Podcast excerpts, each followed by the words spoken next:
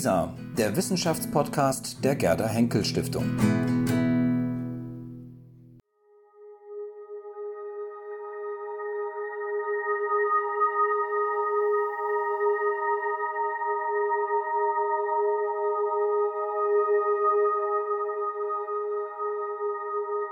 herzlich willkommen zu unserer Projektpräsentation und Lesung zu Ferdinand Gregorovius, ein Preuße im Kirchenstaat. Ich freue mich sehr, dass Sie so zahlreich erschienen sind. Wir haben eine ganz illustre Runde zusammenbekommen. Das sieht so aus, als würde das ein wundervoller Abend werden heute. Bevor es losgeht, äh, noch ganz kurz ein paar Worte zum Ablauf. Ähm, nach einem Grußwort von Herrn Professor Baumeister wird Angela Steinsieg das eigentliche Projekt vorstellen, die digitale Briefedition von Gregorovius Briefen.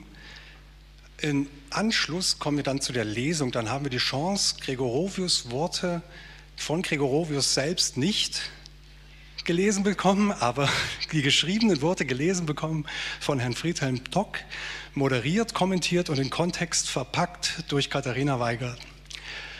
Ähm, ja, so viel kurz zur Einführung und dann würde ich Herrn Baumeister schon mal ans Pult bitten. Herr Professor Dr. Martin Baumeister studierte Geschichte, Germanistik und Hispanistik in München und Madrid.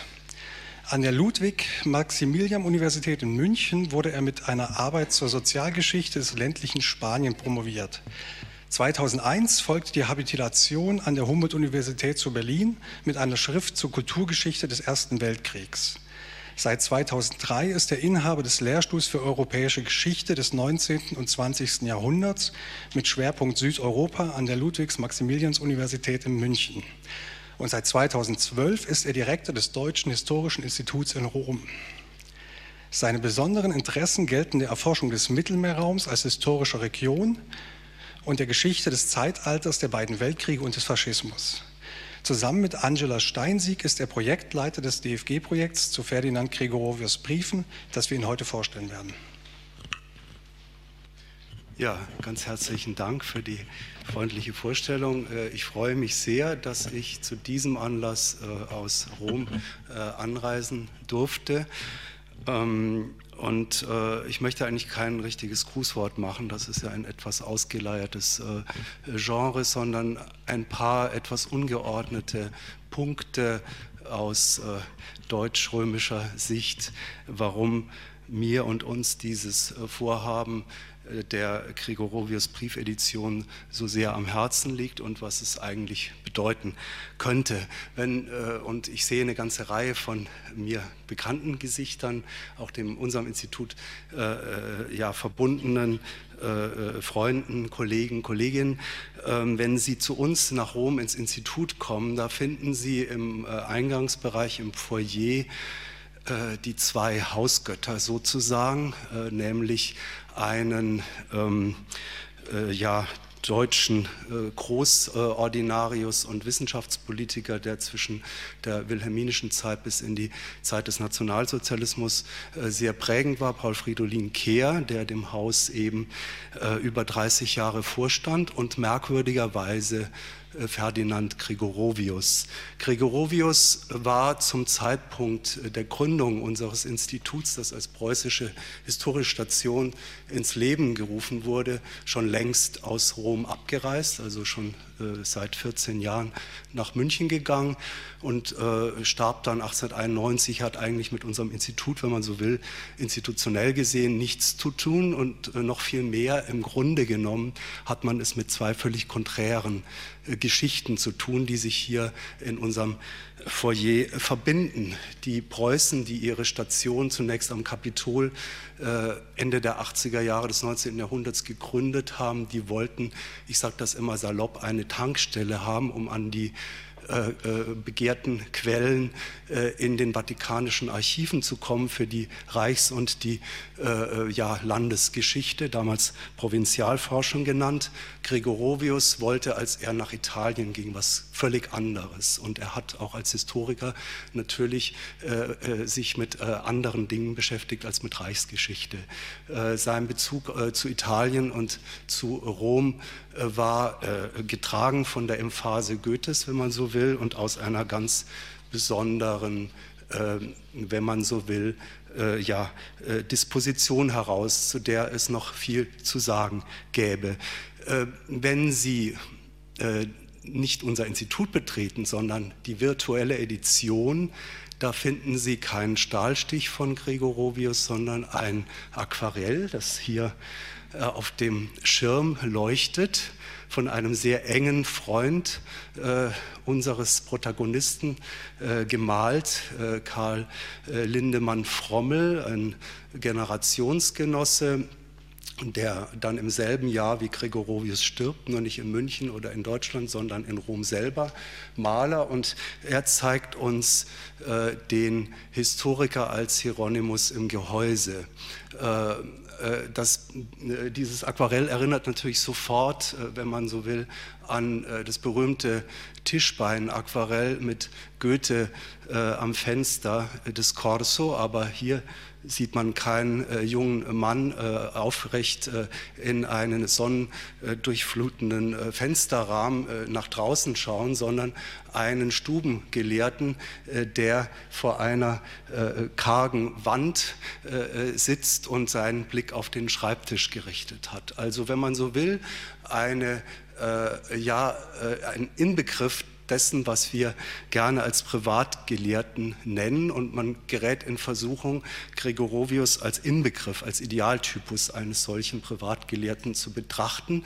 Dazu gäbe es viel zu äh, sagen, äh, auch das Verhältnis zwischen der äh, Genese der modernen Geschichtswissenschaft und der äh, widerspenstig produktiven Kraft solcher ähm, anscheinend randständiger äh, äh, Künstler und äh, gelehrten Existenzen wie Ferdinand Gregorovius. Für mich verkörpert er ganz im Gegensatz zur Gründergeneration unseres Instituts das Prinzip der Extraterritorialität die Preußen, die auf das Kapitol gingen, die hatten zunächst einmal, ich mache das etwas plakativ, relativ wenig bis gar kein Interesse an ihrem Gastland. Und äh, äh, Gregorovius hat, das wissen Sie, äh, in Italien äh, etwas anderes äh, gesucht. Also wenn man ein Zitat aus seinen Briefen nimmt, ähm, äh, was sich zunächst auf Sizilien bezieht, Recht das Land der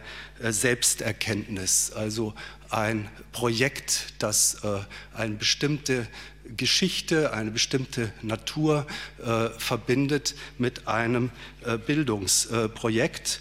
Äh, Rom stellt für ihn dann da, auch das wieder ein Zitat, den Mittelpunkt der Idealen und die wahrhafte Republik der Geister, die dafür sorgen, dass nicht das ewige Feuer der Vesta in der Welt ausgeht. Also äh, das war unsere Gründungsgeneration, die hat das wahrscheinlich für äh, mystische Fabulierung äh, gehalten. Man muss sich diese Welten doch vor Augen äh, halten, warum die Deutschen aus welchen Motiven auch immer nach Italien gegangen sind.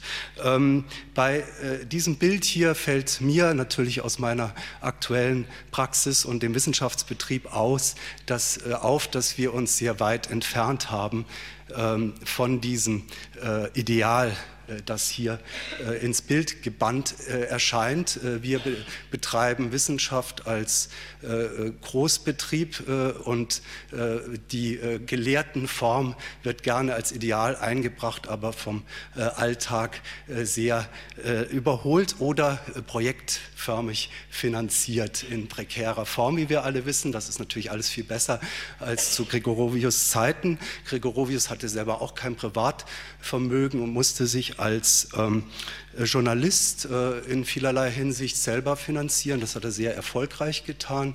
Äh, all diese Dinge äh, scheinen auf und sind ständiges Thema in dem Briefwechsel, der Ihnen jetzt äh, sukzessive zur Verfügung steht. Ich könnte also noch vieles zu dieser Figur sagen und ich denke, es lohnt sich mehr denn je, sich mit solchen Persönlichkeiten zu beschäftigen, nicht im Sinne einer äh, idealistischen Emphase und einer identifikatorischen Aneignung, sondern äh, als einer bestimmten Form äh, Geschichte zu denken und äh, Geschichte zu leben, auch als Beruf, ähm, aber eben außerhalb fester äh, institutioneller Bindung ähm, und äh, Geschichte zu schreiben.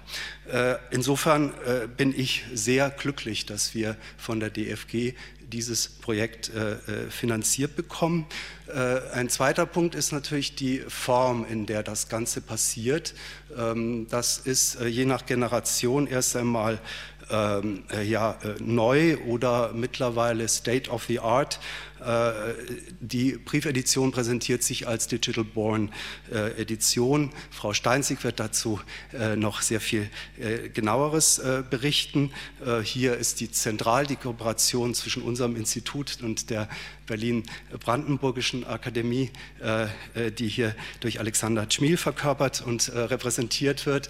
Ähm, ohne diese Kooperation könnten wir das nie stemmen und Herr Costea äh, hat hier ganz entscheidende äh, äh, Wege gebahnt. Das Ganze steht natürlich in einem größeren Horizont, der, wie ich denke, unsere Geisteswissenschaften grundsätzlich auch, ich will nicht sagen, nur belebt, sondern auch vor Grundfragen stellt. Die Politik und die Wissenschaftspolitik steckt Riesensummen, viele Millionen hinein in das, was man äh, etwas plakativ nennt, die digitale Transformation unseres kulturellen Erbes.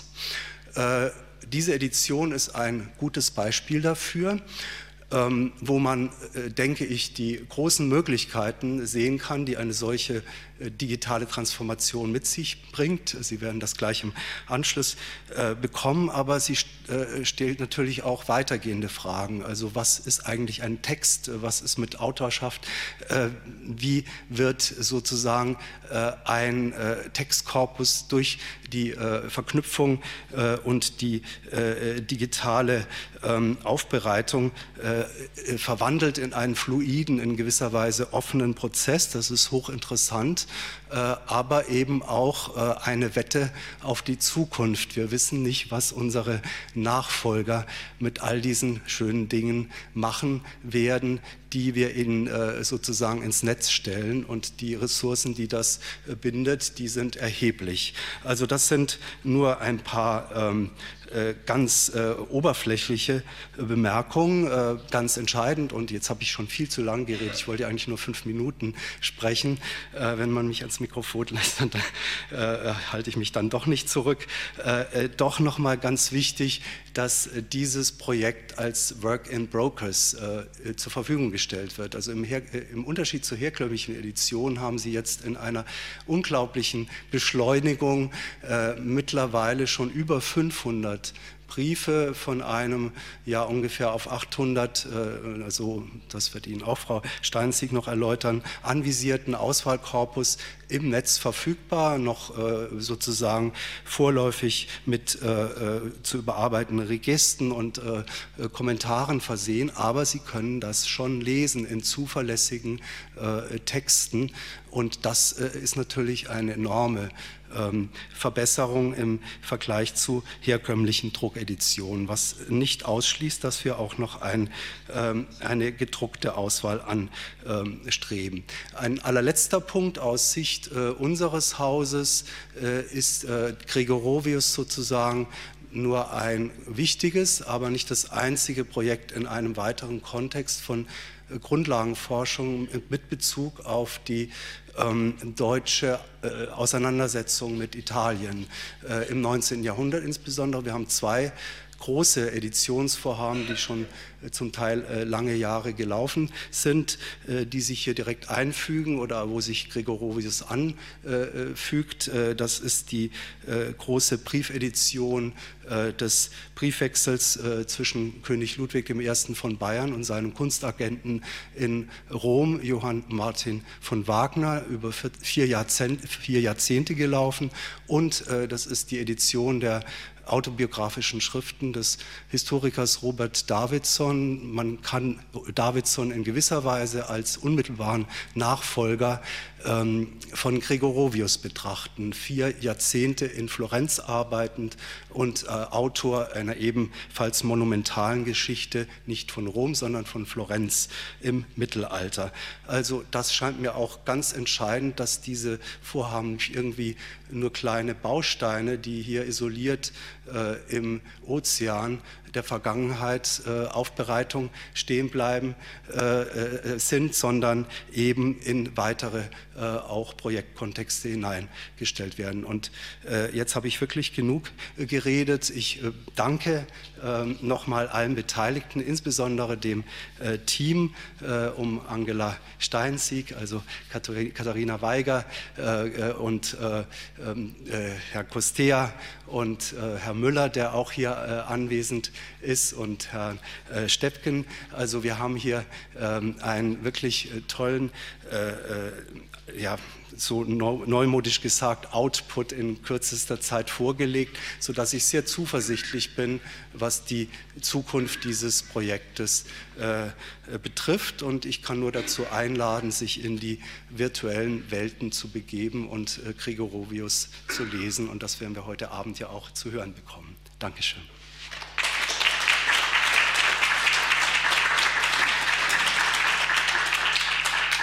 Vielen Dank, Herr Baumeister, für diese einführenden Worte, die ich überhaupt nicht so lang fand. Ich glaube, das hilft sogar sehr, das äh, jetzt kommende noch besser zu verstehen, das, was uns Angela Steinsieg jetzt vorstellen wird. Dr. Angela Steinsieg hat Germanistik, Komparatistik und Anglistik an der TU Berlin studiert. Sie hat an der Jean-Paul-Edition hier im Hause zwei Bände Briefe an Jean-Paul mit herausgegeben und mit einer Arbeit zu Jean-Paul in Berlin promoviert. 2013 war sie Kuratorin der großen Jubiläumsausstellung Jean-Paul Dinten Universum im Max-Liebermann-Haus. Danach gab sie als Mitglied des Editorial Boards der Richard Wagner Briefausgabe am Institut für Musikforschung der Universität Würzburg ein Band heraus. Zu Gregorovius fand sie über die Italienliteratur des 18., nein, im 18. und 19. Jahrhundert. Sie betrieb ausgiebige Forschung zu diesem Autor, die die Grundlage des zusammen mit Martin Baumeister initiierten DFG-Projekts zu seinen Briefen sind. Seit 2017 hat sie die Projekt- und Editionsleitung am Deutschen Historischen Institut inne. Bitte schön. Vielen Dank, Alex, für die freundliche Vorstellung hier im in dem mir sehr vertrauten und geschätzten Hause. Schön, dass wir das äh, Projekt hier vorstellen können. Meine Damen und Herren, er sei gegangen, schreibt Ferdinand Gregorovius im Dezember 1855 an Heinrich Brockhaus, einen schon dreijährigen Lieblingsplan ins Leben zu bringen, den mir nicht allein die Engländer, sondern auch die Franzosen gern bezahlen werden. Es ist dies die Geschichte des Stadt und Volks von Rom im Mittelalter und ihrer Kämpfe um die Selbstständigkeit, ein Studium, das so unendlich interessant ist wie wenige andere in der Historie. Das Werk wird heißen Chronik der Stadt Rom im Mittelalter. Ich schreibe es ohne die Pedanterei deutscher Gelehrten, mit künstlerischem Bewusstsein, doch mit gediegenen Quellenstudien. Denn mehr als 100 Werke habe ich nach und nach bereits dafür benutzt. Für die Ausführung des nur einbändigen Werks, so verspricht er Brockhaus, hat er im Tagebuch ein, zuvor, ein Jahr zuvor in einem Akt der Selbststilisierung nach der höchsten Disposition gefragt. Ja, so recht einen Auftrag vom Jupiter Capitolinus selbst erfleht. Schließlich hatte er damals schon eine an eine Aufgabe gedacht, die seinem Leben Inhalt gäbe. Gregorovius war im Frühjahr 1852 nach, äh, nach Italien und im Herbst nach Rom gekommen und hatte seither erfolgreich den Lebensunterhalt mit seiner Feder bestritten. Er war zu einem gefragten Beiträger der renommierten Allgemeinen Zeitung und des Morgenblattes für gebildete Leser von Cotta geworden. Und auch für die wichtigsten literarischen Zeitschriften von Brockhaus, wie Unsere Zeit, das Ausland und die Hausblätter, lieferte Gregorovius regelmäßig historische Reiseschilderungen und poetische Reisebe äh, einfach Beiträge, keine Reisebeiträge. Bei den Verlagen war er inzwischen auch als Buchautor gelistet. 1854 hatte er bei Cotta seinen italienischen Erstling Korsika platzieren können. Brockhaus hatte Zeitschriftenbeiträge als Figuren, Geschichte, Leben und Szenerie aus Italien herausgegeben. Später der erste Band seiner berühmten fünfbändigen Essaysammlung Wanderjahre in Italien. Und Brockhaus hatte die Übersetzung seiner Lieder des Giovanni Meli, eine kleine Schrift über die Grabdenkmäler der römischen Päpste sowie seine lyrische Erzählung Euphorion gedruckt. Letztere handelt vom Untergang Pompeis und zeugt von seinen zahlreichen lyrischen Stimmungen. So der Dichter Gregorovius, äh, so Gregorovius über den Dichter Gregorovius. Und Dichter zu sein, hatte er lange für seine Berufung gehalten. In den Liedern des Giovanni Meli, der 1815 verstorben war, finden einige lyrische Stimmungen mit seinem Interesse an sizilianischer Dichtung zusammen. Eine zweite, vergleichbare Sammlung sind übrigens die von ihm übersetzten toskanischen Melodien, die häufig vertont wurden, darunter auch von Alexander Zemlinski. Die anderen frühen Bücher in Italien griffen die italienische Gegenwart auf und machten sie transparent für die Geschichte. Die Karriere als Schriftsteller Italiens war ihm aber nicht in die Wiege gelegt. 1838 hatte Gregorovius als jüngster Sohn einer im 16. Jahrhundert aus Polen eingewanderten, äh, nach Masuren eingewanderten äh, protestantischen Theologen und Juristenfamilie im Alter von 17 Jahren dem Wunsch seines Vaters folgen, zunächst ein Studium der Theologie an der Königlichen Albertus-Universität zu Königsberg begonnen. Insofern hätte der Titel unserer Veranstaltung genauer ein Ostpreuße in, im Kirchenstaat heißen müssen. Im 18. Jahrhundert war Königsberg das geistige Zentrum Preußens hier hatte Immanuel Kant gelehrt, Johann Gottfried Herder studiert und E.T. Hoffmann 1798 sein juristisches Staatsexamen abgelegt. Doch seit der Eröffnung der Berliner Universität im Jahre 1810 war Königsberg intellektuell marginalisiert. Nur auf dem ehemaligen Lehrstuhl von Kant saß jetzt der charismatische Hegelianer Karl Rosenkranz der auch mit seinen Studenten die Geschichte und die tagespolitischen Fragen aus der philosophischen Vogelperspektive betrachtete. Und so wundert es nicht, dass Gregorovius nach seinem ersten theologischen Examen zur Philosophie bei Rosenkranz wechselte und sein Studium 1843 mit einer Dissertation zur Ästhetik Plotins beendete. Eine literaturwissenschaftliche Schrift Goethes Wilhelm Meister in seinen sozialistischen Elementen entwickelt, von 1849, zeugt von seinem Plan, sich zu habilitieren. Davor hatte er seinen Lebensunterhalt als Lehrer und Schriftsteller einer Satire auf Königsberg und eines romantikkritischen Romans verdient. Mit politischer Publizistik in der neuen Königsberger Zeitung, nämlich mit knapp 100 politischen Leitartikeln und einer fast ebenso großen Zahl an Feuilletonbeiträgen exponierte er sich ab Mitte 1848 unter den scharfen Augen der Zensur als einer der führenden Köpfe der radikalen Demokraten in Königsberg, bis die Zeitung Mitte 1850 einging. Es gibt noch ein Buch aus dieser Zeit, das man hier nennen muss. Die Idee des Fohlentums, zwei Bücher polnischer Leidensgeschichte worin er sich für die unterdrückte polnische Nation einsetzt. Seine politischen Beiträge und Schriften also sind in dieser Umbruchszeit schon wegweisend für den späteren teilnehmenden Blick des Historikers, den man hier wirklich schon erahnen kann. Nach 1850 beginnt der Historiker mit zwei Veröffentlichungen zur antiken Geschichte den Publizisten zu verdecken, ja eigentlich schon abzulösen. 1851 erscheinen die Tragödie Der Tod des Tiberius und die Geschichte des römischen Kaisers Hadrian in seiner Zeit.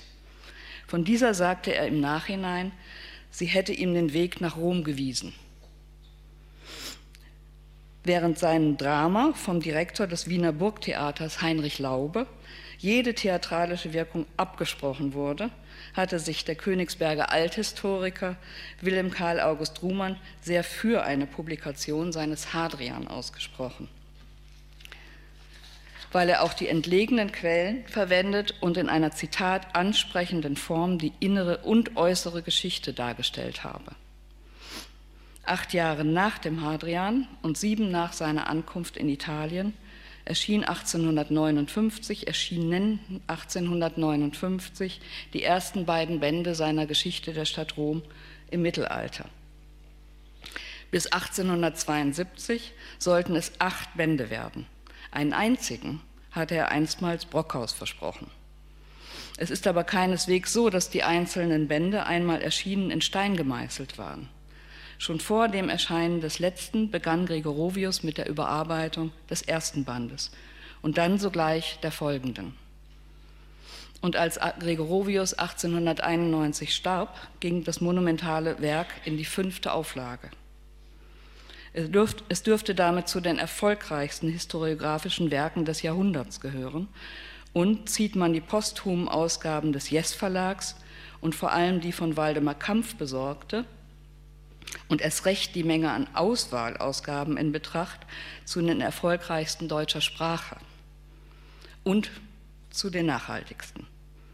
Noch 1980 schreibt der große Kunsthistoriker Richard Krautheimer im Anhang zu seiner Geschichte Roms vom 4. bis zum 14. Jahrhundert, Gregorovius ist meiner Meinung nach noch immer die beste Darstellung der Geschichte der mittelalterlichen Stadt. Trotz aller seither geleisteten Forschungsarbeit und der zuweilen ausgezeichneten späteren Bücher über einzelne Aspekte und Persönlichkeiten bleibt Gregorovius unübertroffen. Und ungeachtet der Tatsache, dass er in Stil und Betrachtungsweise ganz dem 19. Jahrhundert angehört, muss man ihn wegen seiner Quellenkenntnis und seiner Darstellungsweise bewundern. Zitat Ende. Gregorovius lagen einzelne Studien, aber keine beispielgebenden Vorarbeiten vor. Edward Gibbons, 80 Jahre zuvor erschienenes monumentales Opus Decline and Fall of the Roman Empire, war von einem anderen Interesse geleitet, was das sogenannte Mittelalter angeht, dem Fortleben der Antike nach dem Untergang Westroms im Jahre 476. Die Zeugnisse Roms aus dem Mittelalter gehörten bis weit ins 19. Jahrhundert nicht zu den touristischen Zielen der an der Antike, der Renaissance und dem barocken Klassizismus interessierten Romreisenden. Die Schriftsteller bestaunten noch lange das 16. Jahrhundert. Nur bildende Künstler in Rom sind früh fasziniert von Phänomenen des Mittelalters. Man denke nur an die Lukasbrüder, die ab 1810 in Rom auch als Nazarener bekannt wurden oder an den Architekten Friedrich August Stüler, der mit seinem Auftraggeber, dem preußischen König Wilhelm IV., das Interesse an der frühchristlichen Architektur der Kunst teilte. Aussagekräftig ist die Einleitung zum ersten Band seiner Geschichte der Stadt Rom in der ersten Auflage von 1859. Gregorius hat sich später verändert. Zitat: In den in diesen Büchern will ich die Geschichte der Stadt Rom im Mittelalter beschreiben, welche noch nicht geschrieben ist. Denn obwohl ungezählte Werke die Annalen des Papsttums, die Beziehungen Roms zur Welt und viele Ereignisse behandelt, welche die mittelalterige Stadt besonders betrafen, so ist doch ihre Geschichte selbst als ein in sich bestehendes und Ganzes noch vorhanden. Sie zu verfassen möchte vor allen anderen die Aufgabe der Römer sein – weil diese jedoch Gründe hatten, von denen hier nicht zu reden passend ist, so haben sie wohl mit rühmlichem Fleiß und patriotischer äh, Liebe zahllose Materialien dafür zusammengearbeitet, doch keine pragmatische Geschichte des Mittelalters ihrer Stadt geschrieben. Zitat Ende. Es sind drei Aspekte, die aus diesen Sätzen herauszugreifen sind. Gemeint, äh, äh, wo bin ich? Gregorovius hebt die zahllosen Materialien hervor, die gesammelt worden seien. Gemeint ist damit natürlich Ludovico Muratori, der als Bibliothekar in Modena bis zu seinem Tod 1750 in monumentalen Quellensammlungen zusammengetragen hatte, was zusammenzutragen war. Muratori diente Gregorovius als Ausgangspunkt seiner Gestaltung. Der wissenschaftliche Stoff hat für mich nur Bedeutung als Material, für die gestaltende Idee, notiert er 1875 in sein Tagebuch. Dieses Notat zum, äh, führt zum zweiten Punkt, die Feststellung, dass die Römer selbst nicht in der Lage seien, die Geschichte ihrer Stadt zu schreiben. Diese Ansicht hängt mit seinem Blick auf die Gegenwart zusammen. Gregorovius hat seine Geschichtsschreibung fern vom Historismus, stets in Abhängigkeit von der eigenen historischen Position mit einem hegelianisch gesteuerten Blick begriffen. Die Geschichte Roms unter den Päpsten ist die Geschichte von Aufstieg und Fall der katholischen Kirche als weltlichen Macht. Der Preuße in Rom und der 48er sieht die Papstkirche als Form der Tyrannis, die mit dem selbst erlebten Untergang des Kirchenstaates und der Geburt und dem Aufstieg des neuen italienischen Staates gestürzt wird. Zum Dritten schreibt Gregorovius, dass die Geschichte Roms als ein in sich bestehendes und Ganzes noch vorhanden sei. Erhellung, wie dieser merkwürdige Satz zu verstehen sein könnte, gibt ein bisher unpubliziertes Konzept zur Geschichte der Stadt Rom im Mittelalter, das er Heinrich Brockhaus im März 1858 geschickt hat, der das Werk dann ablehnte. Zitat. Der Plan meines Werks ist universell, was die Geschichte der Stadt betrifft. Es beschränkt sich nicht auf die politischen Dinge, sondern umfasst das ganze Leben der Stadt. Ihre Metamorphosen, die Geschichte ihrer Ruinen, ihrer Transfiguration in verschiedenen Epochen der Sitten und Gebräuche, der Kunst, der Sagen, die im Lokal entstanden und mit den Monumenten zusammenhängen. Es verwebt dieses organisch in die Geschichte der Stadt, es stellt die römische äh, Gestalt des Christentums dar und entwickelt den Charakter Roms und der Römer im Verhältnis zum Papsttum wie zu dem Kaisertum. Das Werk beansprucht für Deutschland eine gewisse Nationalität, weil es der beständigen Beziehungen Roms zum römischen Reich die Ruhmfahrten der Kaiser etc. notwendig in sich aufnehmen muss. Eine mehr als fünfjährige Kenntnis und Erforschung Roms in diesem Sinne, der Zusammenhang mit den römischen Gelehrten, die Bekanntschaft mit allen dahingehörigen Quellen, berechtigt mich, diese Geschichte zu schreiben, von welcher ich nunmehr die ersten zwei Bände vollendet habe. Zitat Ende. Kommen Ihnen diese Überlegungen bekannt vor? Gregorovius entwirft hier ein eigenes Konzept der Kulturgeschichte, vergleichbar jenen, das Jakob Burckhardt in seiner Vorlesung bereits im Sommer 1851 entwickelt hatte. Zitat der universelle Standpunkt, das Sammeln der Fakta nicht mehr allein nach gewissen äußerlichen Beziehungen, sondern als Charakteristik der Zeiten, plötzliche Bedeutung zahlloser einzelner Data, neben die Staatsgeschichte etc. stellt sich eine endlos weite Kulturgeschichte. Alles Erhaltene wird zum redenden Zeugnis der betreffenden Epoche, zum Monument. Zitat Ende. Die Verbindung von Gregorovius und Burckhardt war lose. Immerhin waren beide 1853 gleichzeitig in Rom. Zwei Jahre nach Burckhards Basler Vorlesung besuchten sie gemeinsam die Vatikanischen Sammlungen und reisten zusammen nach Paestum. Danach trennten sich ihre Wege, zumindest persönlich. Für Gregorovius geht seine Form der Kulturgeschichte einher mit dem zweiten Hauptwerk, den Wanderjahren in Italien. Eine Sammlung von Aufsätzen zu Italien, in denen, jede, in denen sich noch jede Landschaft und jede populäre Szene in Geschichte verwandelt. Im Grunde ist es umgekehrt. Ausgehend von diesen literarisierten Landschaften und Volksszenen, von den Beschreibungen von antiken Ruinen und mittelalterlichen Monumenten hatte Gregorovius erst zur eigenen Form, zu seiner ihm eigenen Poetik der Historiographie in der Geschichte der Stadt Rom im Mittelalter gefunden. Biografisch laufen die beiden monumentalen Werke nebeneinander her. Die fünf Bände der Wanderjahre erscheinen von 1856 bis 1877. Und auch sie werden von Auflage zu Auflage neu bearbeitet und erweitert. Gregorovius Wanderungen führten weit über Rom hinaus nach Mittel- und Süditalien. Auf den von Rom aus unternommenen Reisen führte er kleine, vorgebundene Hefte mit sich in denen er als ersten Schritt auf dem Wege zur literarischen Produktion seine visuellen Reiseeindrücke festhielt. Erhalten geblieben sind ungefähr 400 Zeichnungen aus acht nach verschiedenen Reisezielen geordneten Heften der Jahre 1852 bis 1882. In den Wanderjahren werden die auf den Reisen entstandenen Skizzen dann in eine Art Übersetzungsprozess vom Bild in die Sprache verwandelt, als deren Maßstab er selbst die Malerei nannte.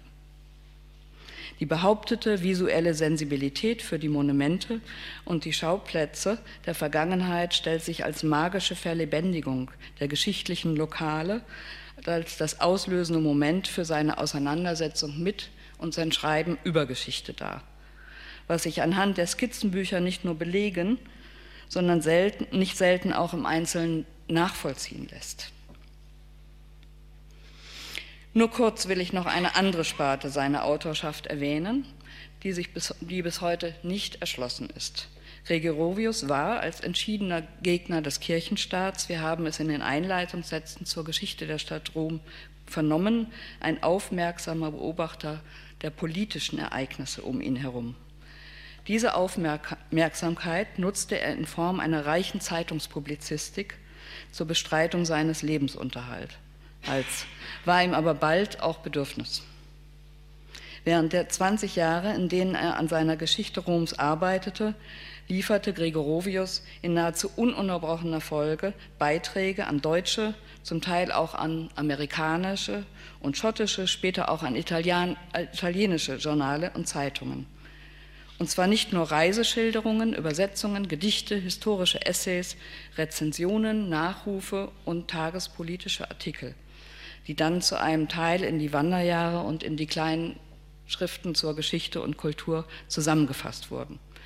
Vor allem aber war er zehn Jahre lang, von 1860 bis 1869, tagespolitischer Korrespondent der Berliner Nationalzeitung.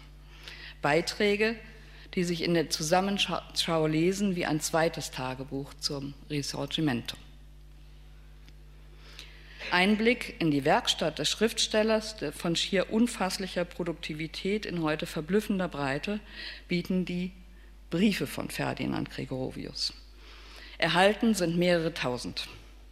Auch wenn er vor seinem Tod viele der Briefe an ihn vernichtet hat und einige seiner vertrauten Freunde veranlasst hat, seine Briefe von ihm zu vernichten, haben wir bislang immerhin noch rund 3100 Briefe von und an Gregorovius in etwa 50 nationalen und internationalen Archiven nachweisen können. Da Gregorovius erst 1856 beginnt, selbst italienische Briefe zu schreiben, ist das weitaus größere Korpus das der deutschen Briefe. In Zahlen heißt das, dass etwa 2600 deutsche Briefe und 500 italienische Briefe von und an Gregorovius erhalten sind.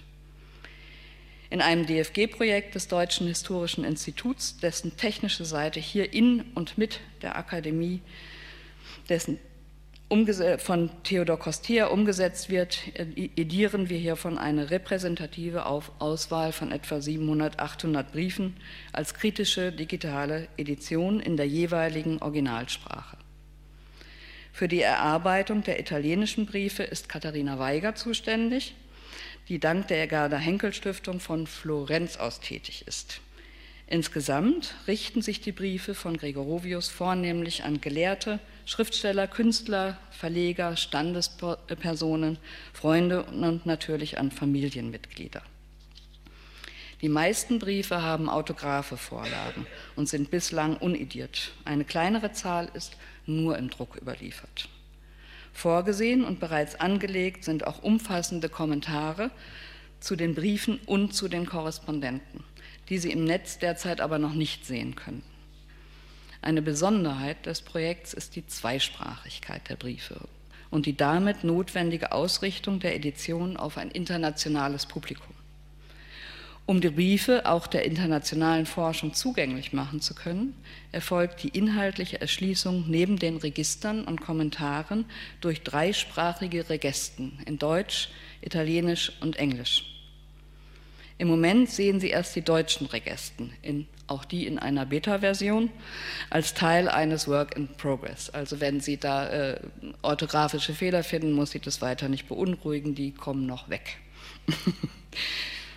Sind alle Briefe in Text und durch Kommentare erschlossen, werden zum Schluss die Regesten in die anderen Sprachen übersetzt.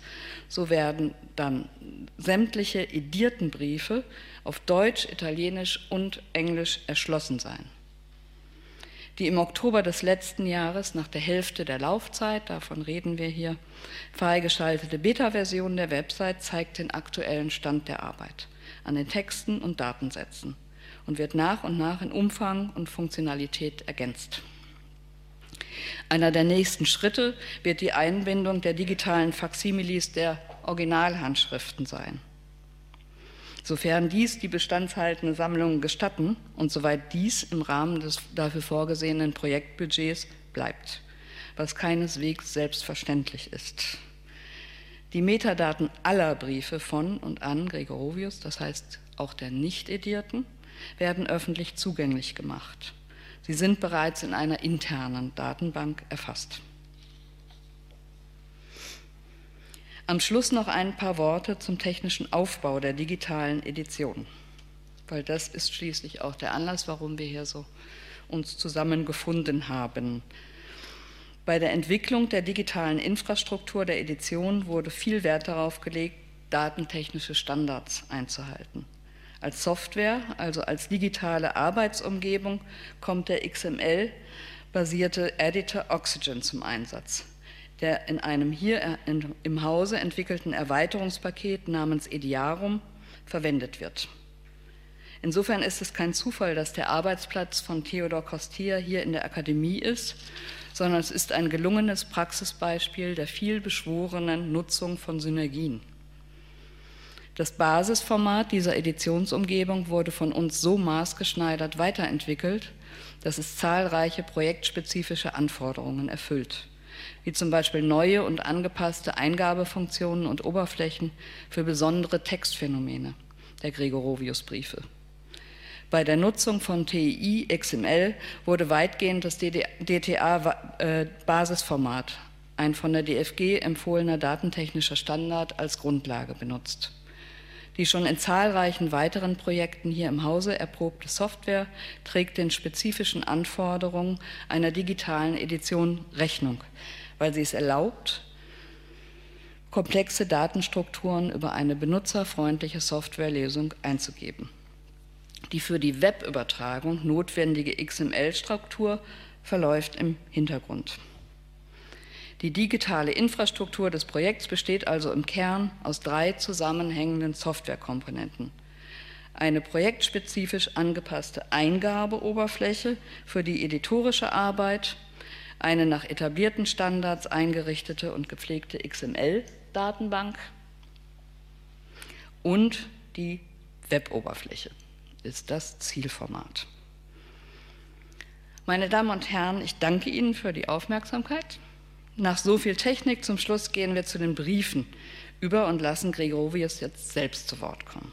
Sie werden auch zwei im Original italienische Briefe hören, die unsere wissenschaftliche Hilfskraft Raphael Steppken für Sie ins Deutsche übersetzt hat. Vielen Dank.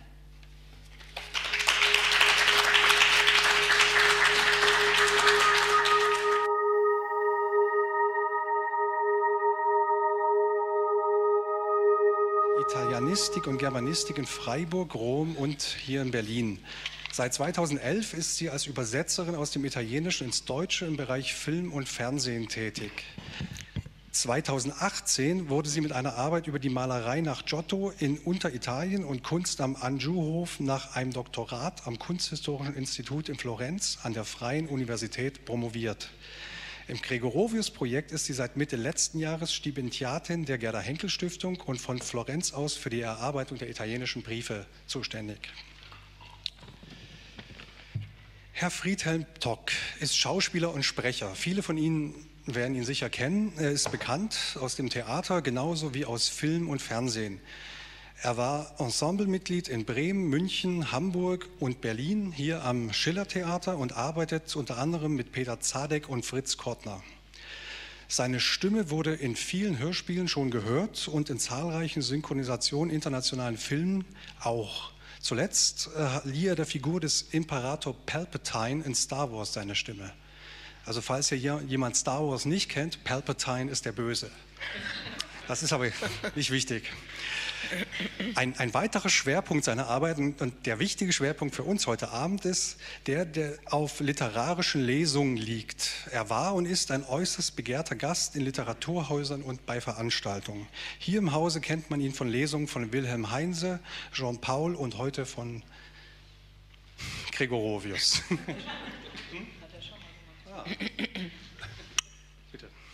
Ja, vielen Dank für die Einführung.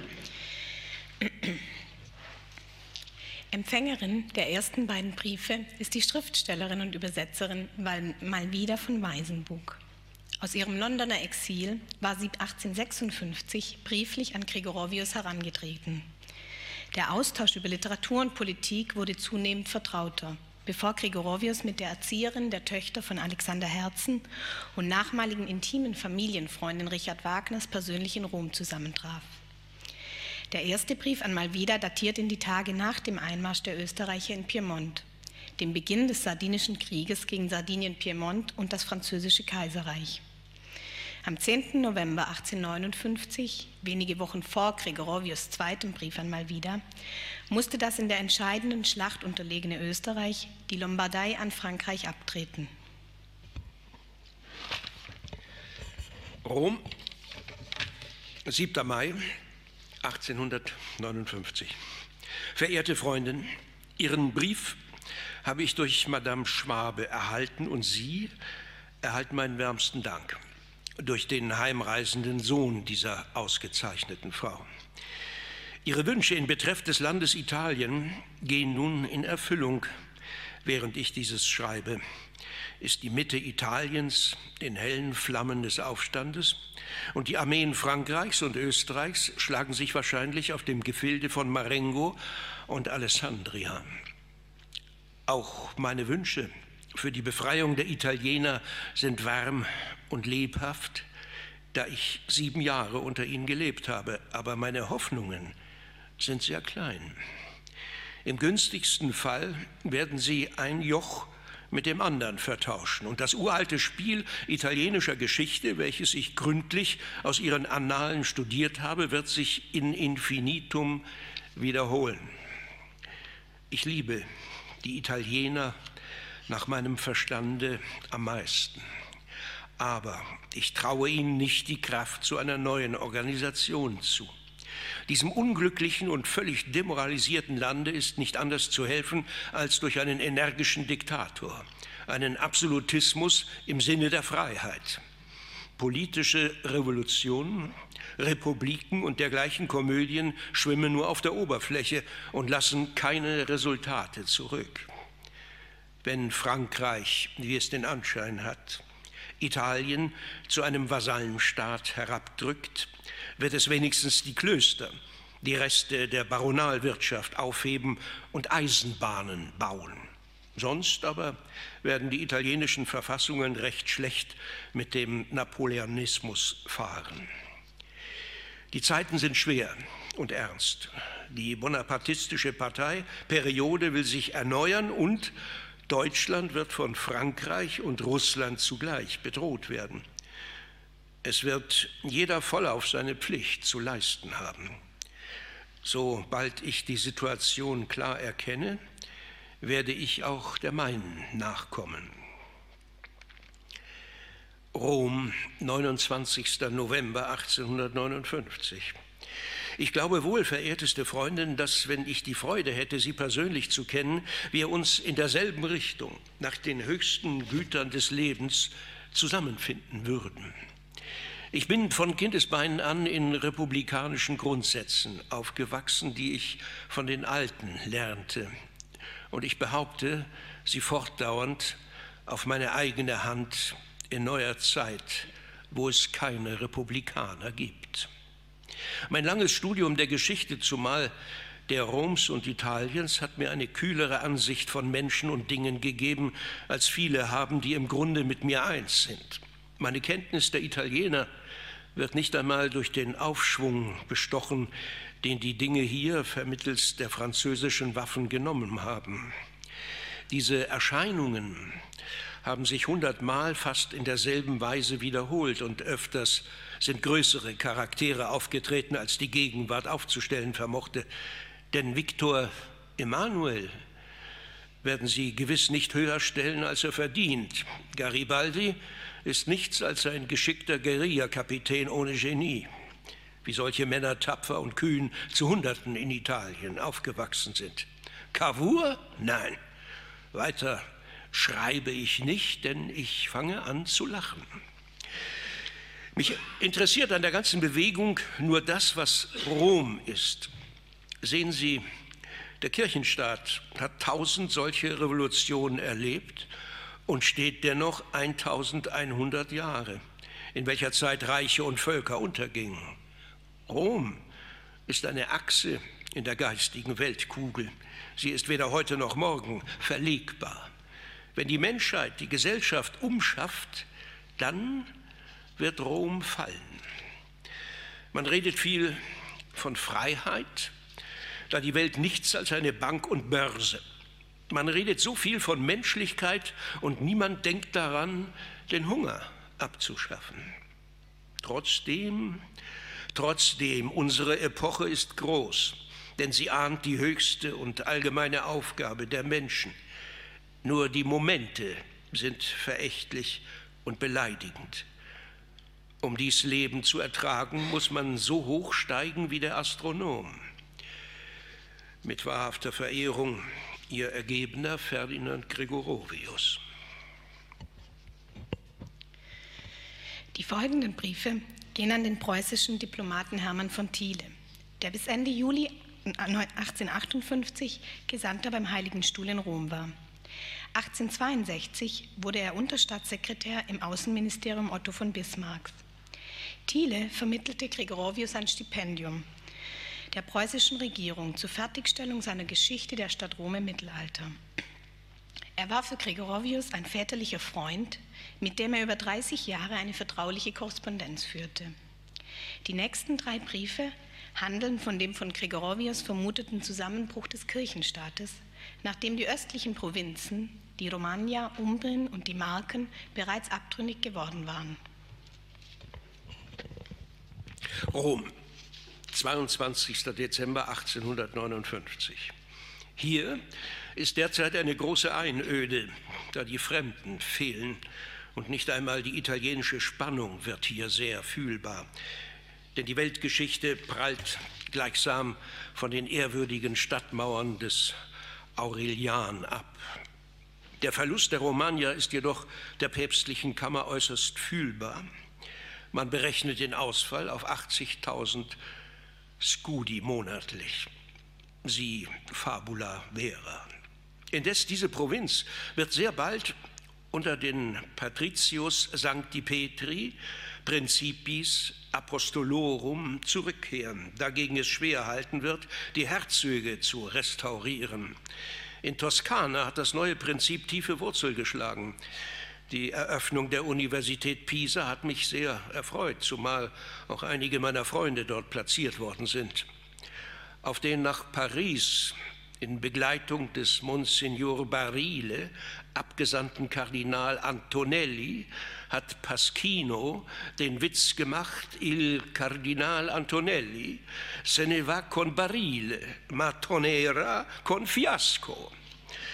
Es zirkulieren wieder oft Paskinaden und darum manche gute.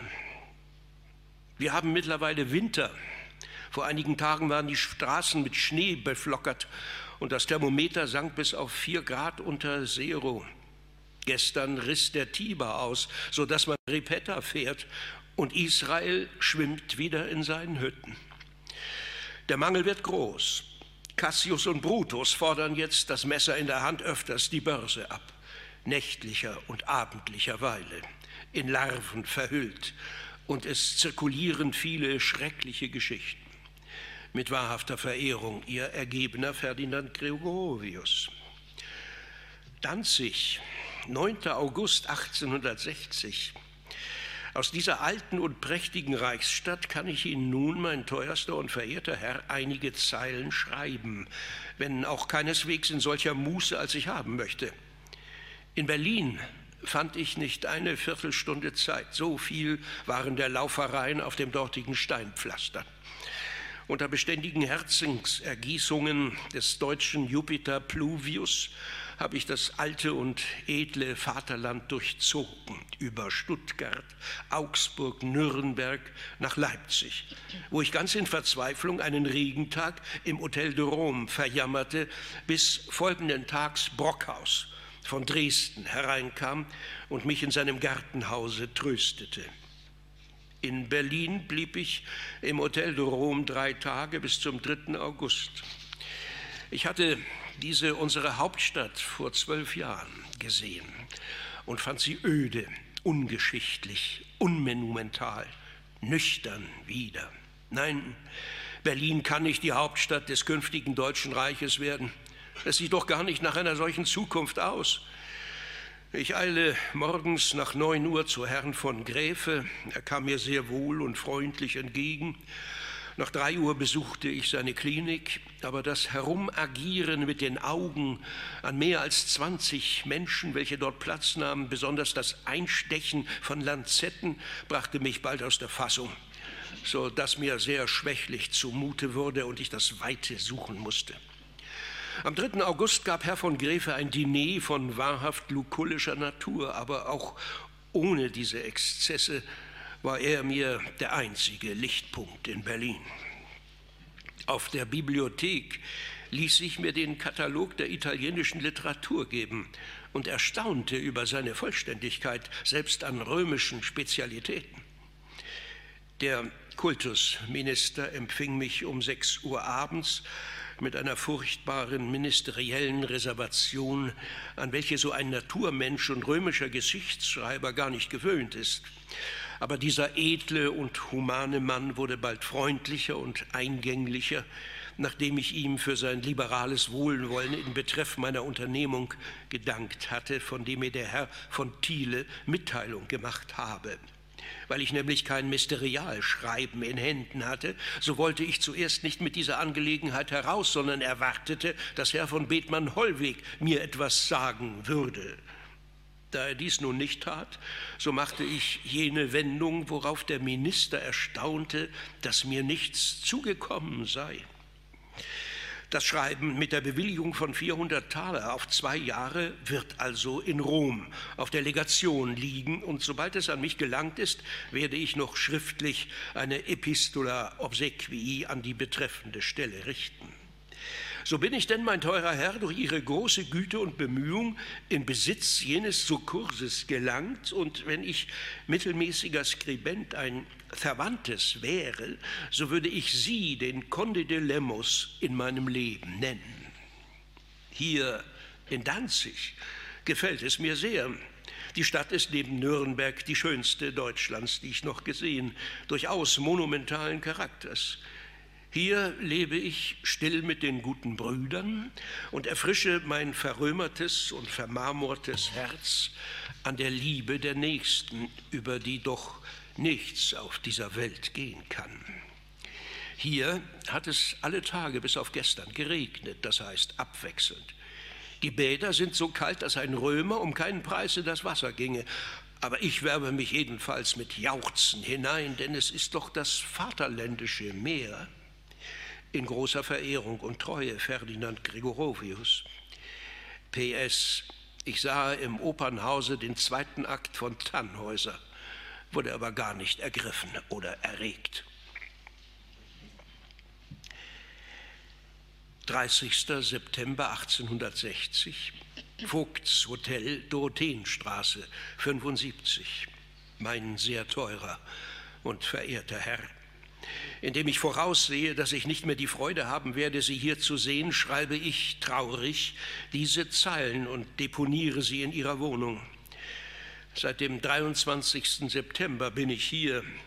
Das völlig unbeschäftigte Leben hat mich gezwungen, von Königsberg abzureisen und die Sehnsucht, wieder einen ordentlichen Lebenswandel zu führen, treibt mich von hier an meine Arbeit zurück. Ich bin ganz ermüdet von den vielen Menschenströmen und den ewigen kleinen Reisen nebst ewigen Szenen des Wiedersehens, so dass ich nach nichts mehr verlange als nach Ruhe. Obwohl nun in Rom wenig Ruhe zu finden sein wird, will ich doch abreisen, um auch jene Katastrophe in der Nähe zu beobachten. Denn nichts Erwünschteres kann dem Geschichtsschreiber Roms geboten werden als solche Anschauungen. Ich habe hier zahllose Geheimräte gesehen in Rotten und Legionen. Ja, es ist unglaublich, wie viel es deren gibt. Ich kann die Zeit nicht erwarten, allein im Waggon zu sitzen und mich satt zu schweigen. Ich kann hier nicht vom, kam hier nicht vom Straßenpflaster herunter und arbeitete obenein noch in der Bibliothek. Voll Verehrung, mein teurer Herr, grüßt Sie ergebenst Ferdinand Gregorovius. Auch die folgenden drei Briefe sind an Thiele gerichtet und datieren in eine Zeit einschneidender Veränderungen. Der sicherlich prominenteste Protagonist der italienischen Einheitsbestrebungen, Giuseppe Garibaldi, hat im Oktober 1860 die Schlacht am Volturno nördlich von Neapel gegen das Königreich beider Sizilien gewonnen. Dessen Bourbonenkönig Franz II. kapitulierte wenige Monate später, sodass Vittorio Emanuele II. am 14. März 1861 zum König des neuen Italien proklamiert werden konnte. Offen blieb die Frage um den Kirchenstaat und dessen abgespaltene Provinzen, woran auch Garibaldis geplanter Einmarsch in Rom im August 1862 nichts änderte. In der Schlacht von Aspromonte unterlag Garibaldi und musste sich zurückziehen. Rom, 16. Dezember 1860. Seit dem 11. Oktober bin ich wieder in dem klassischen Schlamme Roms, nach einer schönen Reise über Heidelberg, Straßburg, Lyon, Avignon, wo ich die alte Papstburg babylonischen Angedenkens mit viel Interesse besichtigt habe. Südfrankreich hat mir sehr gefallen. Es lohnte einen längeren Aufenthalt. Die Flusslandschaft der Rhone, auch der Saône, ist wunderbar, grandios wie ich Ähnliches nicht gesehen habe, es sei denn bei Claude Lorrain. Wie muss man doch froh sein, im Zeitalter der Eisenbahnen zu leben, wo man mit wenig Mitteln in kurzer Zeit sich durch die Fremde bewegt. Wäre doch Rom erst mit der Welt verbunden. Und dann fiele die fatale Seereise nach Genua oder Marseille hinweg und in wenig Stunden erreichte man Florenz. Künftig ja. So sagt man, soll die Eisenbahn durch die Maremmen nach Civitavecchia gelangen. Ich denke mir, dass der Stil im dritten Bande der Geschichte der Stadt Rom im Mittelalter Ihnen besser erscheinen werde, als er es in den früheren ist. Bei einem solchen Werke lernt man erst allmählich die geeignete Form oder Behandlung finden, deren man dann gewohnt wird. Die Schritte im ersten Bande sind steif und unsicher. Entweder der erste Furor oder die Anstrengung selbst ist sichtbar und gibt vielen Partien den Ausdruck des Gesuchten. Das soll mir alles schwinden, sobald ich wieder daran komme. Und dann will ich jedes Blatt mehrere Male durch die Sophienschale ziehen, wie jener Poet oder Schreiber im Märchen von Novalis tut. Die gegenwärtige Bewegung akkompaniert meine Arbeit auf eine seltsame Weise und unterstützt sie nicht wenig. Weiß Gott, was aus dieser italienischen Umwälzung werden wird. So wie es in Italien war, konnte es nicht bleiben. So wie es ist, wird es nicht bleiben. So wie es sein sollte, wird es leider nicht werden. Ich habe kein Urteil über das Resultat dieser seltsamen Revolution, aber mir ist ein lebendiger, fließender Strom, dessen Richtung ich nicht kenne, immer lieber als der faule, stehende Sumpf.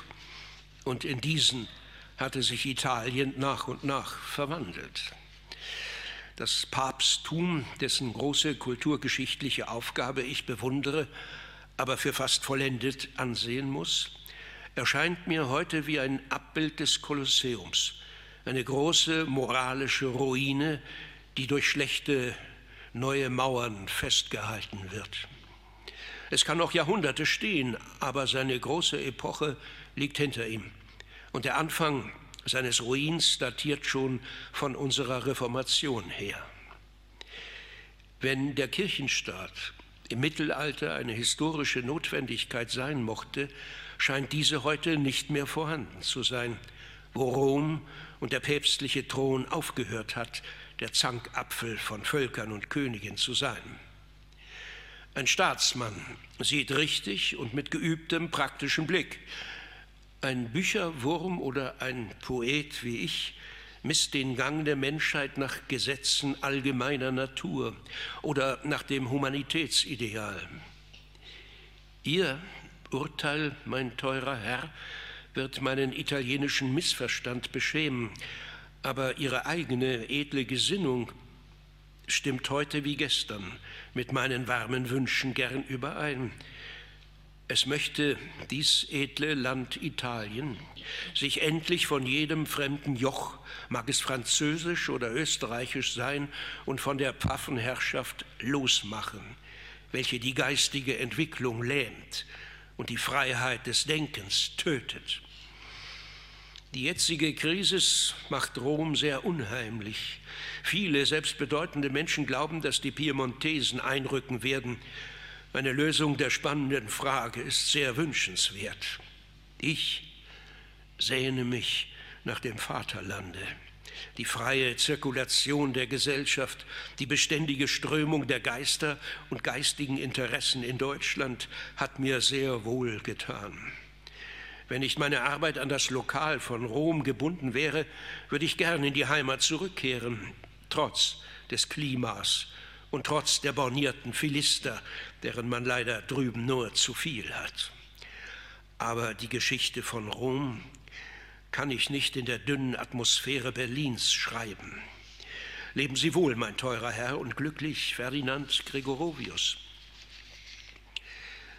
Rom, 17. März 1861. Seitdem ich, mein hochverehrter Herr, Ihren freundlichen Januarbrief erhielt, sind wieder meinen Willen einige Wochen verstrichen, ehe ich antwortete. In diesen wenigen Wochen ist aber so viel Denkwürdiges geschehen, mehr als genug für eine ganze Schar künftiger Geschichtsschreiber.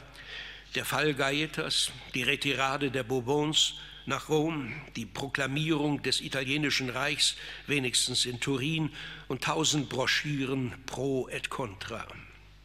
Ich will nicht sagen, dass Ihnen Rom heute verändert erscheinen würde, aber doch hat es alle jene Reize absolut neutraler Geschichtlichkeit eingebüßt und die unruhigen, selbst fanatischen Züge des Moments angenommen. Wie würde es nun erst werden, wenn die Stadt wirklich, wie so viele andere, Residenz und Hauptstadt eines Königshofes werden sollte, was sie seit Konstantin durch anderthalb Jahrtausende nicht mehr gewesen ist. Ja, was zu sein sie völlig verlernt hat und wogegen sich ihr innerer Begriff zu sträuben scheint. Obwohl ich mit der italienischen Bewegung sympathisiere, würde mir doch ein königliches Rom unausstehlich sein. Und ich glaube auch nicht an die Realisierung dieses Plans. Über alles Erwarten ist den Italienern bisher gelungen, was unmöglich schien. Ob all dies nur Spuk und Zauber oder eine organische Metamorphose sei, wird sich über kurz oder lang ausweisen. Es wird sich ausweisen, ob das Papsttum selbst nur als eine Kaste fortzudauern Kraft hat oder ob es den unaufhaltsamen Strömungen der Neuzeit lebenskräftig sich anpassen kann. Wenn ich hier vorurteilslos die Gestalt der katholischen Kirche, ihren historischen Mythos und das Verhältnis desselben zum Glauben der Gegenwart betrachte, so scheint es mir, als befinde sich das christliche Rom bereits in der Epoche, in der sich das Heidnische zur Zeit der Kritik Lukians befand. Man spottet über die Götter oder Idole, aber man kann sie noch wegen des Kalenders und der Feste nicht entbehren. Indes dürfte doch die Zeit nicht ferne sein, wo das Blut des heiligen Januarius zum letzten Male flüssig wird, um dann aus der Flasche gegossen zu werden. Ein Optimist von reinem Wasser könnte heute sogar die Periode wittern, welche nach vollzogener Reinigung der katholischen Kirche das Schisma zwischen ihr und dem Protestantismus aufhebt. So viel dürfte sicher sein, dass die unbefleckte Empfängnis das letzte Dogma und die Colonna infame auf dem spanischen Platz das letzte dogmanische Monument gewesen ist. Es ist gut, dass diese Ketzereien nicht von den Monsignoren im Vatikan gehört werden, welche mir nach wie vor die Benutzung einiger Kodizes erlauben. Wenn ich dort arbeite, demütigt mich das Gefühl, dass die Wissenschaft noch auf Schleichwegen gehen muss, verkappt in der Maske eines Antiquarius Innocuus, als welcher topografische Dinge erforscht, erhasche ich mir da selbst manchen Kodex, der weit andere als solche Unschuldigkeiten enthält. Aber in das geheime Archiv führt mich kein Weg während mein römischer Freund Professor Munk, auch Christiania, als unverfänglichster Hyperboreer dort mit Teine arbeitet. Ein deutscher Renegat ist so empört über meine Geschichte von Rom, dass er bei allen zehntausend heiligen Jungfrauen geschworen hat, mich zu vernichten. Und ich glaube, man würde mir schon Schwierigkeiten gemacht haben, wenn nicht glücklicherweise die Gegenwart mir zu Hilfe käme. Meinen vierten Band habe ich unterdessen zur Hälfte geschrieben. Es ist gerade die Periode Gregors des Siebten, ein Stoff von großer Tragik, der mich so angestrengt hat, dass ich jetzt pausieren muss. Mit den wärmsten Wünschen für Ihr Wohl, Ihr sehr verehrender Ferdinand Gregorovius. St. Moritz, 11. August 1862. Ihr lieber Brief, mein hochverehrtester Herr, kam gestern Abend zu mir und hat mich auf das Freudigste gestimmt. Ihre Ankunft hierher würde die Erfüllung eines schüchternen Wunsches sein, denn gar zu gern möchte ich mit Ihnen dieses Tal und dann erst recht genießend durchziehen. Ihren Herrn Schwager als völlig Genesenen an der Seite einer jungen und schönen Frau wiederzusehen, würde mir ein recht herzstärkender und gleichsam mit allem Ungemach im Leben, soweit dies natürlicher Egoismus zulässt, heiter aussöhnender Anblick sein, auf den ich nun bestimmt hoffe. Ich habe nur eines, was meine Gedanken und Pläne bisweilen stört. Dies ist die Wendung, welche dem Schicksal der Stadt Rom nahe bevorzustehen scheint. Es würde mir eine geschichtliche Anschauung, ja gleichsam das Finale der Geschichte selber, die ich schreibe, fehlen, wenn ich nicht Augenzeuge jener Transformation sein sollte. Doch hoffe ich, dass diese Rabiati und Piagnoni sich noch eine Weile um Rom streiten und meine Zustimmung zum Fall des Dominium Temporale zuvor einholen werden. In Verehrung und innigst ergeben, ihr Ferdinand Gregorovius. Der sizilianische Geschichtsforscher und Orientalist Michele Amari war aus seinem Pariser Exil mit einer Schrift über die sizilianische Vesper in liberalen Kreisen in Italien berühmt geworden.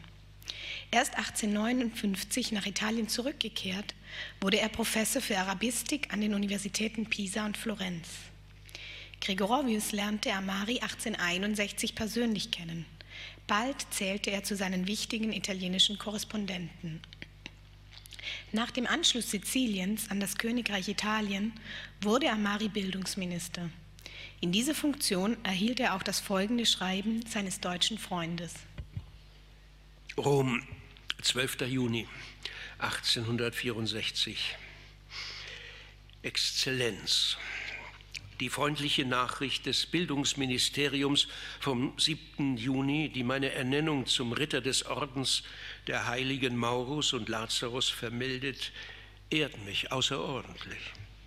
Der großmütige und gütige Entschluss seiner Majestät, dem König von Italien, macht mich sehr verlegen, denn diese Auszeichnung übersteigt meine bestenfalls geringen Verdienste bei weitem. Meine stetige Liebe zu Italien, der edlen Mutter der europäischen Zivilisation, kann mir nicht als Verdienst zugerechnet werden. Solche Empfindung ist allzu natürlich für einen historisch gesinnten Menschen, ganz besonders für einen Deutschen. Ihm bleiben die geschichtlichen Traditionen, die die Schicksale Italiens und Deutschlands in der Vergangenheit eng miteinander verbanden, noch heute lebendig. Beide vornehme Nationen beklagen immer noch die Fehler der Vergangenheit und gedenken ihrer Ruhmestaten. Und beide werden eines Tages durch die versöhnende Kraft der Freiheit zu Verbündeten werden, wenn der letzte Grund des unnatürlichen Hasses erlöscht und die vollständige nationale Unabhängigkeit Italiens erreicht sein wird. Die Liebe zum Vaterland und meine Zuneigung zu Italien bewegt mich dazu, die Geschichte Roms zur Zeit des römisch-deutschen Reiches zu verfassen. Ich weiß nicht, ob das Ergebnis und der Verdienst des Werkes, wenn es einmal fertiggestellt ist, die großen Mühen der Arbeit rechtfertigen und den Erwartungen eines wohlwollenden Lesers entsprechen wird. Der einzige Lohn, den ich mir erhoffe, wäre ein übereinstimmendes Urteil in Italien und meinem Vaterland darüber, dass ich in meinem Werk beiden großen Völkern und dem erhabenen mittelalterlichen Papsttum Gerechtigkeit widerfahren lasse.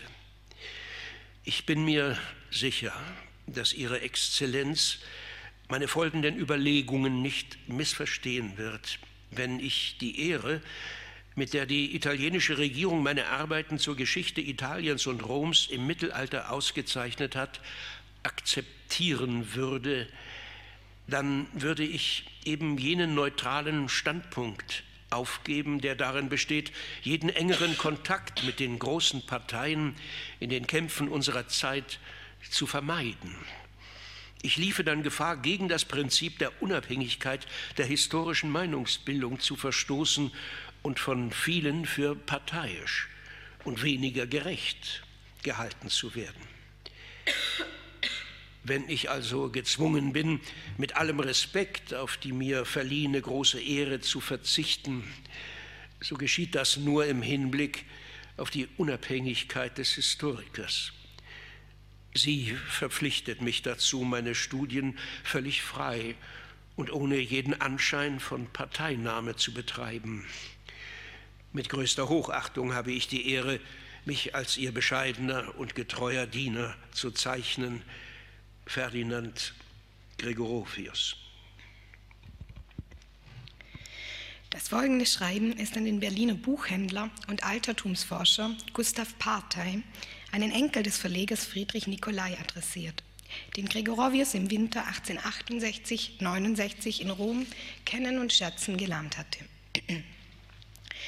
Gregorovius verfasste es während des am 19. Juli 1870 ausgebrochenen Deutsch-Französischen Kriegs der dazu geführt hatte, dass Frankreich seine Schutztruppen aus Rom abzog und die italienischen Kräfte den Griechenstaat und acht Tage später Rom, ohne auf großen Widerstand zu stoßen, einnehmen konnten.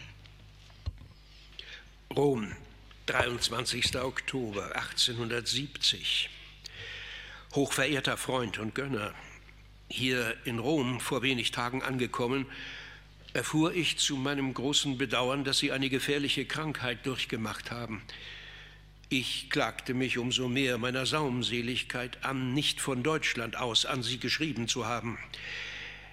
In Wahrheit verschuldete dies die Aufregung dieses wunderbaren Sommers, welche alle meine Gedanken persönlicher Natur zurückgedrängt hatte.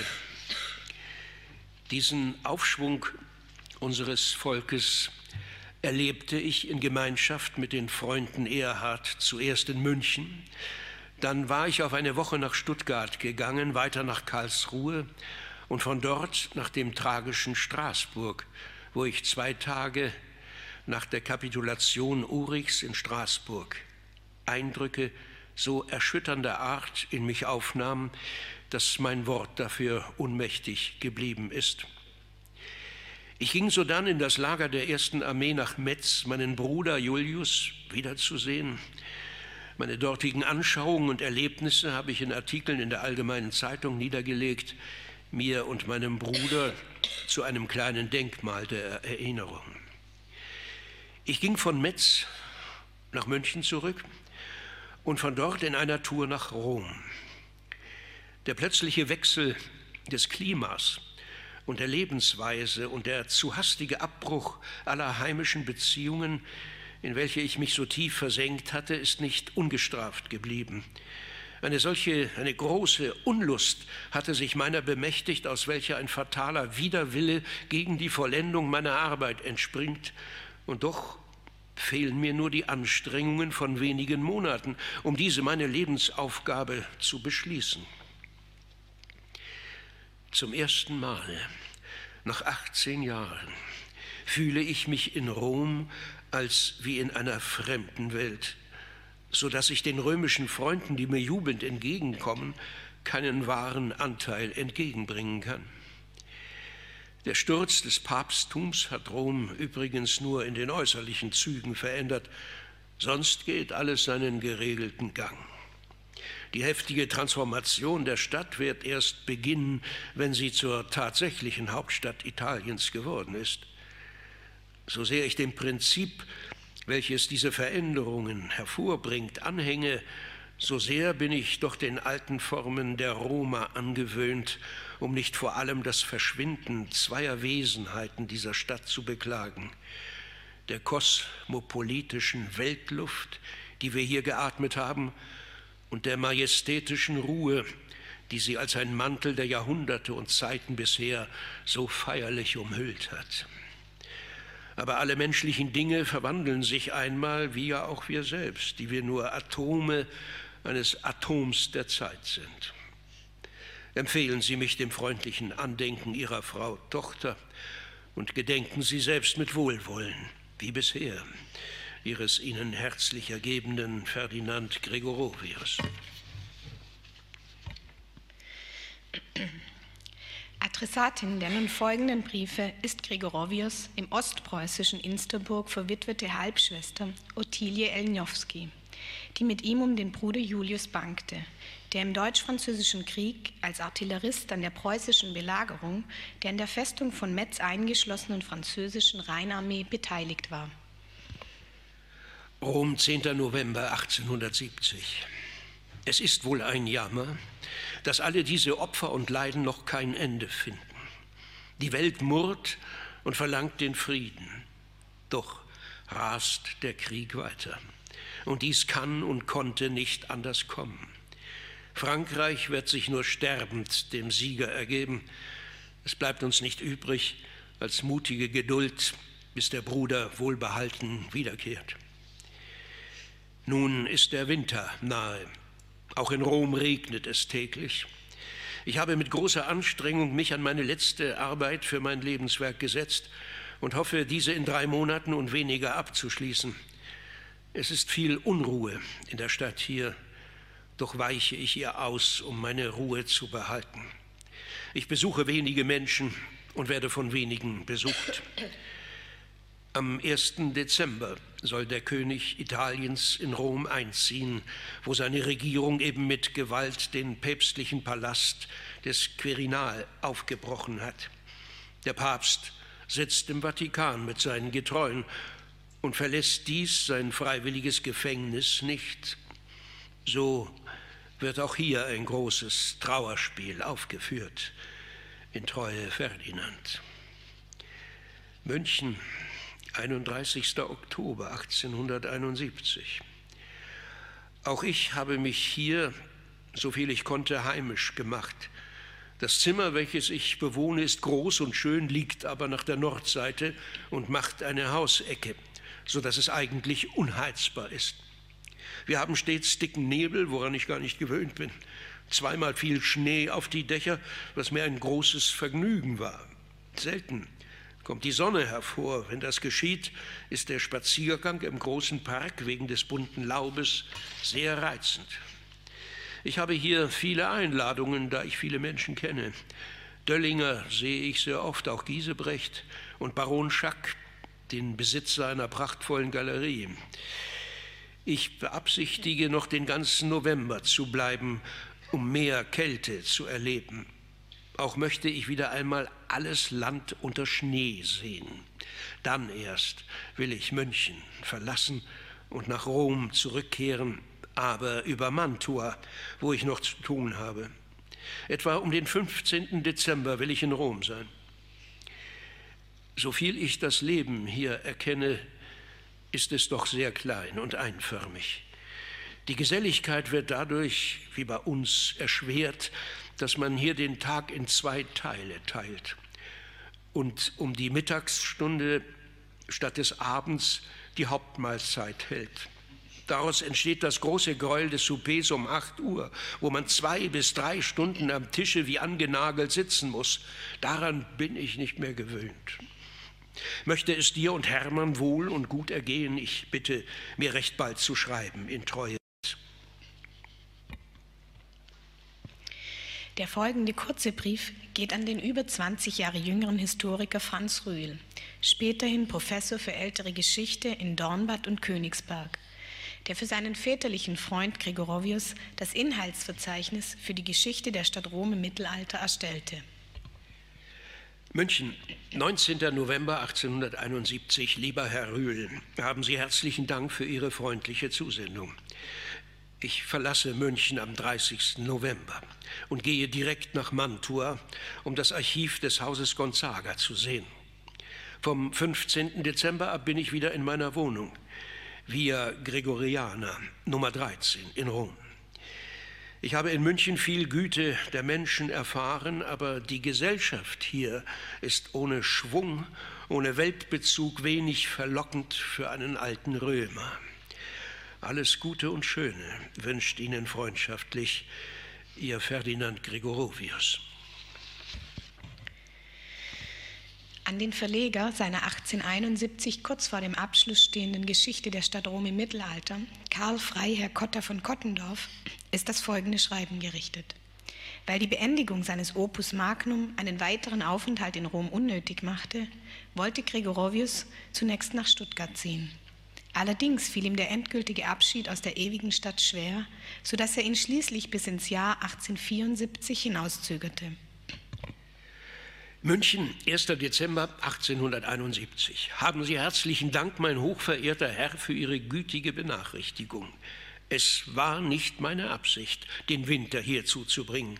Ich wollte nur die Probe des Klimas und der Gesellschaft von München machen, um mich später hier einzurichten. Die Winterluft, der 19 Jahre lang entbehrte heimatliche Schnee, haben mich sehr erfrischt. Freilich stieg die Kälte nicht über fünf Grad. Die hiesige Gesellschaft ist ohne Zusammenhang, ohne geistigen Schwung und Weltbezug. Doch gibt es hier liebenswürdige und bedeutende Menschen genug. Nachdem ich meine Lebensaufgabe vollendet habe, wird es mir nicht viel darauf ankommen, wo ich den Rest meiner Jahre zubringe, wenn es nur in Ruhe geschehen kann. Doch habe ich noch keinen Entschluss gefasst. Diesen Winter will ich noch in dem alten Rom verbleiben, dort mich ein wenig ausruhen und Zeuge der wunderbaren Metamorphose sein, welche sich da selbst vollzieht. Die freundlichsten Tage wünscht Ihnen und Ihrer verehrten Familie Ihr wahrhaft ergebener Ferdinand Gregorovius. Unser abschließender Brief geht an den namhaften Archäologen Giovanni Battista de Rossi. Er war Pionier in der Erforschung der römischen Katakomben und als Scriptor Latinus der Vatikaner sowie Direktor des Museo Sacro der Vatikanischen Bibliothek ein wichtiger Türöffner für Gregorovius zu den Archiven der ewigen Stadt. Im folgenden Schreiben wendet sich Gregorovius an De Rossi als den Präsidenten der Pontificia Accademia Romana di Archeologia. Er bittet um Intervention gegen die Zerstörung mittelalterlicher Stadtviertel im Zuge des Umbaus von Rom als Hauptstadt des neuen geeinten Italien. Rom, 11. Mai 1883. Verehrter und illustrer Signor de Rossi. Hinsichtlich der Proteste gegen das Projekt, das den Fortbestand des jahrhundertealten kulturellen Erbes auf dem Kapitol bedroht, hatte ich meine Hoffnungen auf die Accademia di San Luca gesetzt, deren Mitglied ich bin. Ich habe sie zu einer entsprechenden feierlichen Deklaration angehalten, muss aber feststellen, dass mein Vorschlag bislang ohne Folgen geblieben ist. Im Übrigen bin ich völlig der Auffassung von Hensen. Wie eng auch immer wir mit der Stadt Rom verbunden sind, wir Nicht-Römer sollten uns nur dadurch an den Protesten beteiligen, dass wir uns einer Stellungnahme einer römischen Vereinigung von höchster Autorität anschließen.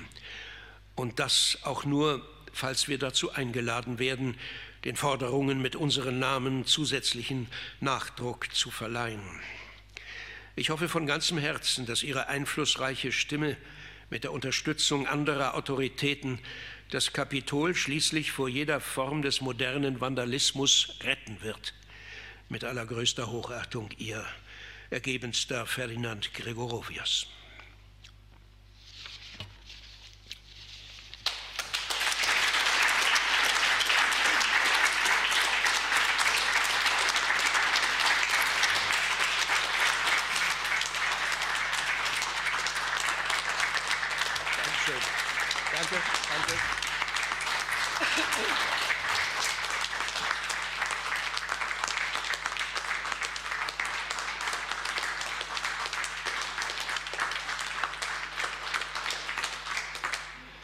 Vielen Dank für diesen großartigen und sehr emotionalen Einblick in Gregorovius Wesen und seine Sicht auf Rom, Italien und auch Berlin. Ich bin immer noch ganz aufgewühlt. Ähm, vielen Dank auch nochmal an Angela Steinsig und Martin Baumeister. Vielen Dank auch an Sie. Die Veranstaltung ist jetzt vorbei. Kommen Sie gut nach Hause. Ähm, und werfen Sie ruhig mal einen Blick in die digitale Edition. Da warten noch weitere literarische Perlen in Briefform darauf, entdeckt zu werden. Dankeschön.